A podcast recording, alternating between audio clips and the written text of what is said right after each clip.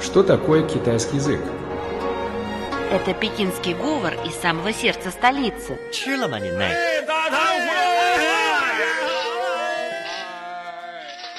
Это язык южных красавиц. 欢迎光临，侬好哇？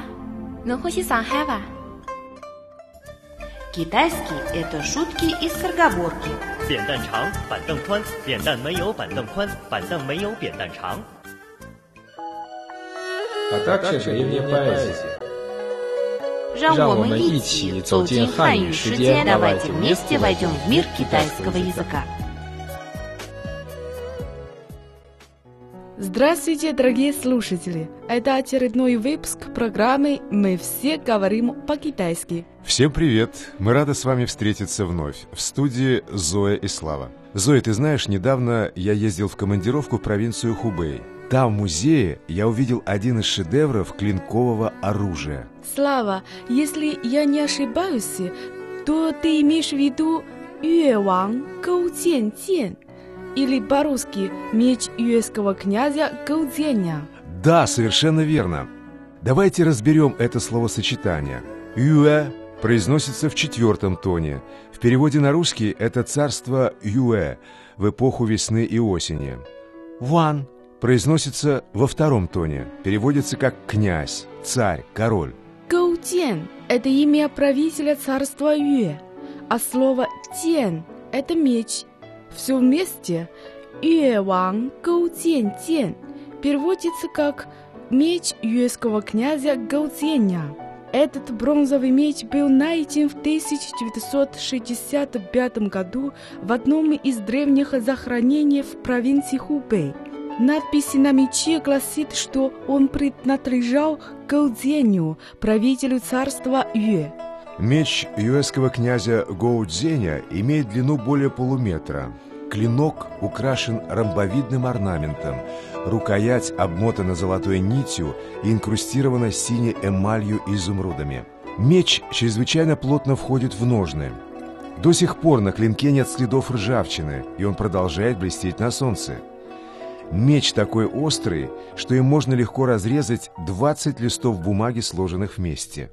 По мнению специалистов, технологии, по которым изготовлен этот меч, настолько высокого уровня, что их до сих пор не могут разгадать.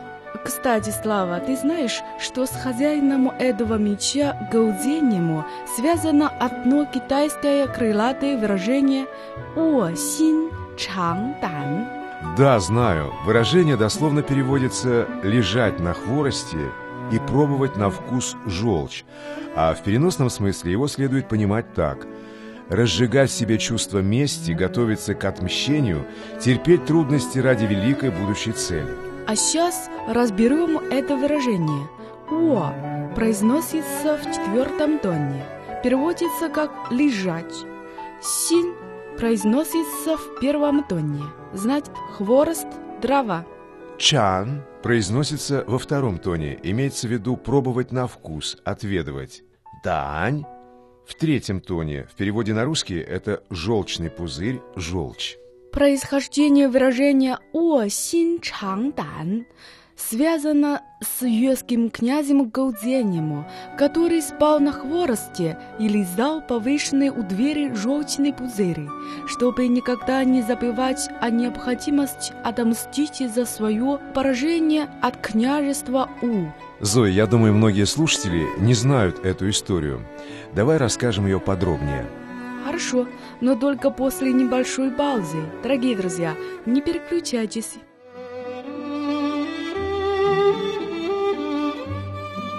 Тайны китайской культуры.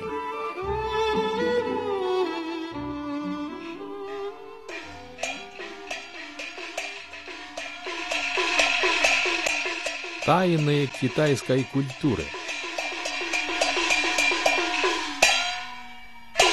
В эфире программа «Мы все говорим по-китайски». Сейчас, уважаемые слушатели, мы расскажем историю происхождения выражения «лежать на хворости и пробовать на вкус желчь».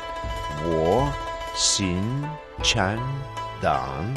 В эпоху весны и осени князи царства Юэ в нынешней южно-китайской провинции Джэцзян Гаудзен потерпел поражение в битве при озере Тайху от властителя соседнего царства У Фучая. Сначала Гоу Цзень собирался бежать на чужбину вместе с пятью тысячами воинов, но его советник Вэнь Джун убедил его сдаться Фучаю, разыграв полную покорность и выжидая удобного момента, чтобы отомстить за поражение. Итак, Гаудзен послал советника к Фучаю и предложил дому отпорнейшие сокровища царства Юэ. Затем он заявил о своей готовности навечно стать слугой Фучая. Фучай, опьяненный победой, не вняв советом собственных военачальников, попался на удочку. Он согласился принять у себя Гоу Цзэня вместе с его родичами и назначил поверженного князя смотрителем своей конюшни. Гаудзен надел простые одежды и вместе с советником, супругой и тремястами воинами явился в царство У.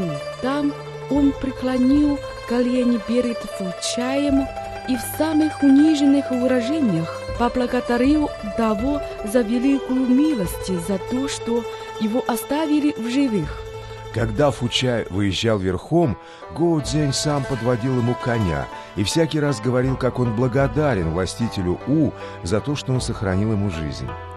Когда Фучай заболевал, Гоу Цзэнь больше всех печалился о нем. Со временем Фучай решил, что Гаудзень и вправду стал его верным слугой. Через три года он разрешил Гаудзеню вернуться на родину. Там Гоу Дзянь стал спать на соломе и хворости, чтобы все время помнить о мести. Чтобы постоянно подогревать себе жажду отмщения, он каждый день за обедом съедал часть желчного пузыря. Одновременно он всеми силами готовился к реваншу. Наконец, однажды звезды послали Гоу Цзяню знак, и состоялся его победоносный поход против У. Он напал на узкое царство, которое рухнуло, как карточный домик. После этого «О Син Чан Дан» стало устойчивым выражением. Его употребляют, когда говорят, что человек хочет разжечь в себе чувство мести или терпеть трудности ради великой будущей цели. Зоя, а я вдруг вспомнил выражение великого китайского философа Конфуция. Честные речи и любезный вид редко сочетаются в людях. А еще из этой истории мы можем сделать вывод, что полная победа случается довольно редко. Вполне согласна. Побеждает только тот, кто сумеет наивыгоднейшим для себя образом выставить свои сильные стороны против слабых сторон противника. Как всегда, настало время повторить ключевые слова и выражения на сегодня. Юэван Гоудзянь По-русски это меч юэского князя Гоудзяня. Слово «юэ» произносится в четвертом тоне. Это царство Юэ в эпоху весны и осени. Ван произносится во втором тоне. Это князь, царь, гороры. Гоутен – это имя правителя царства Юэ. А слово «тен» в переводе на русский – это меч. А еще мы выучили выражение «во синь чан дань», которое дословно переводится «лежать на хворости и пробовать на вкус желчь», а в переносном смысле оно означает «разжигать в себе чувство мести, готовиться к отмщению, терпеть трудности ради великой будущей цели». Слово «о» произносится в четвертом тоне, значит «лежать». «Син» произносится в первом тоне, значит «хворост, дрова». «Чан» во втором тоне имеется в виду пробовать на вкус, отведывать. «Тан» в третьем тоне – это желчный пузырь, желчь.